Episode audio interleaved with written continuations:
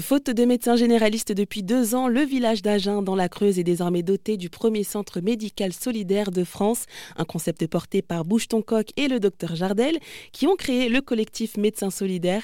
L'idée repose sur le fait que chaque semaine, des médecins volontaires exercent dans ce cabinet. Leurs déplacements, logements et salaires sont pris en charge.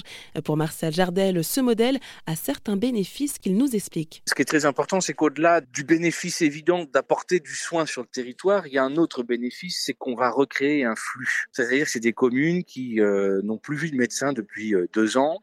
Et donc, avant qu'il y ait un médecin qui vienne sonner à la porte en disant je vous connais pas, je suis pas d'ici, mais je vais m'installer pendant 30 ans, ça n'arrivera jamais. Et c'est là le drame. Et donc, nous, on recrée un flux, c'est-à-dire qu'on recrée les conditions qui vont permettre à un médecin de peut-être mûrir le projet de s'installer dans cet endroit. Parce qu'on va lui permettre d'exercer dans euh, cet endroit et on n'est pas à l'abri il y en a un qui tombe amoureux du territoire, qui a envie d'y revenir une fois, deux fois, trois fois, puis peut-être de s'y installer. Donc on ne veut pas éclater le modèle du médecin de famille, on veut juste euh, inventer un modèle organisationnel complémentaire qui va permettre, un, d'apporter du soin et deux, de favoriser l'installation de médecins en créant ce flux, cette vitalité, cette effervescence sur les territoires.